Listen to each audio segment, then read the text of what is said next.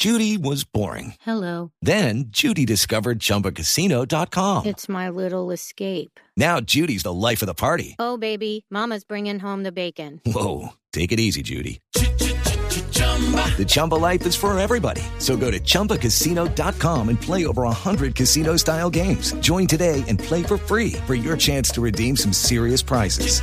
chumba ChumbaCasino.com. No purchase necessary. Void where prohibited by law. 18 plus terms and conditions apply. See website for details.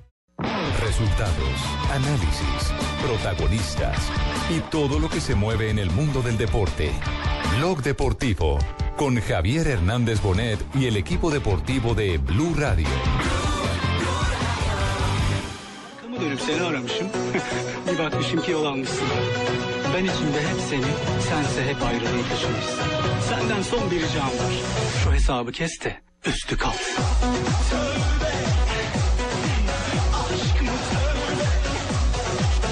Dos de la tarde, 35 minutos. ¿Qué idioma es este? A ver. No entendí nada, pero está movidito el ritmo. A ver, escuchemos.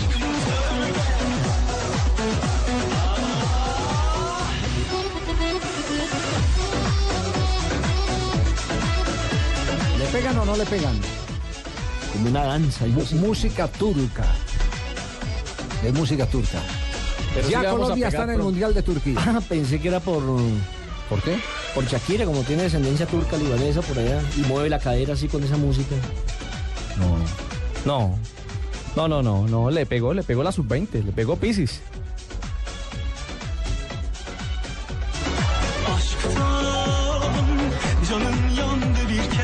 Este es el equivalente a los guaduales en Turquía. Más o menos, sí. Yaşamak mı diyorsun aslında tövbeliyim. Top oynalarında. Emre. Ümit Karan. Ese es un gol en turco. ceza sahasında Arda. Lincoln bırakıyor köşeye. Casio Lincoln. Galatasaray 1-0 önde Galatasaray. Golü erken buluyor Casio Lincoln. Bu sezon ligde 5. golünü atıyor Brezilyalı. Galatasaray 1-0 önde Kadıköy'de. Gol Casio Lincoln.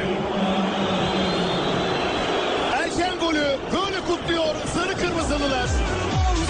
Va arrancar, arranca pierna zurda, Quintero,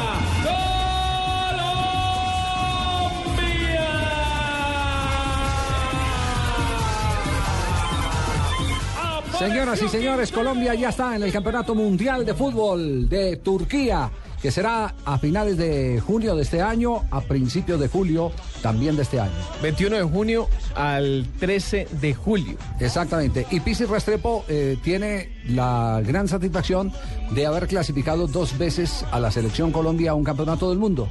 Recordemos que él clasificó la selección que fue al Mundial de Australia, que finalmente no la dirigió él, sino que la dirigió Reinaldo Rueda. Ajá, exactamente. Él aceptó dar el paso al fútbol profesional, aparte de que el 93. ambiente estaba un poquitico enrarecido.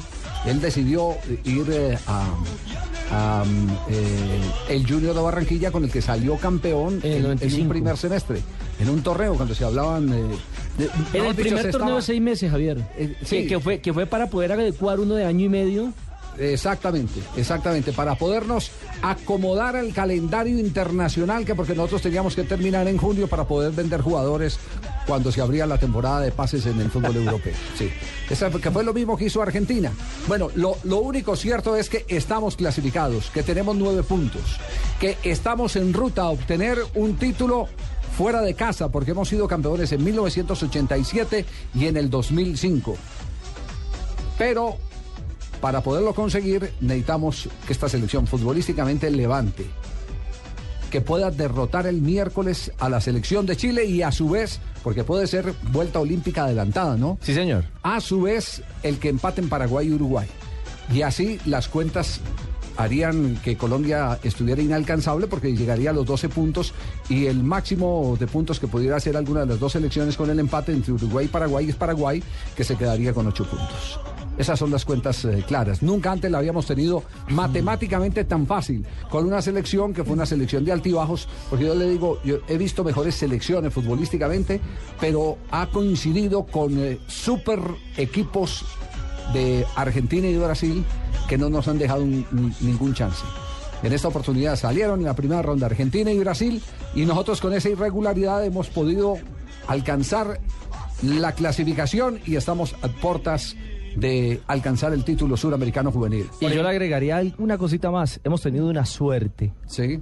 Una suerte Bueno, se necesita también. para ser campeón, se necesita suerte, dice el cuento. Sí, de acuerdo, pero eh, esta vez digamos que hemos corrido con la suerte que no corrimos en otros torneos. Aquí todita, todita se ha juntado. Pero lo que yo siempre he dicho, muchas veces jugamos bien, jugamos bonito, jugamos lindo, pero no la metíamos, sí, no sí. la metían. El fútbol tiene eso. el Ya era hora de que ya era hora que se invirtieran los papeles, que no jugamos tan bien, pero que seamos efectivos. Bueno, conozcamos buena que defensa, ¿no? La valla menos vencida. Ah, eh, ¿cuán- eh, ¿Cuántos eh, goles tenemos? ¿Apenas siete? ¿En contra? Seis goles en siete partidos. Y 14 Seis goles en siete Sí, partidos. señor. Seis goles en siete partidos, eh, de los cuales eh, esos eh, siete, otros siete los ha salvado el arquero Bonilla, que creció enormemente del primer y segundo partido a esta fecha, se ha convertido en el baluarte de la En selección el, en- en- en el hexagonal, Javier, fue donde se creció. Cuando el, el equipo se adaptó a jugar con la defensa cerca al área, para mí ese fue un factor fundamental, porque él debajo de los palos es un fenómeno. Él saliendo es un desastre. Él de arquero libre es un desastre. No calcula bien, pero cuando está bajo los palos es insuperable.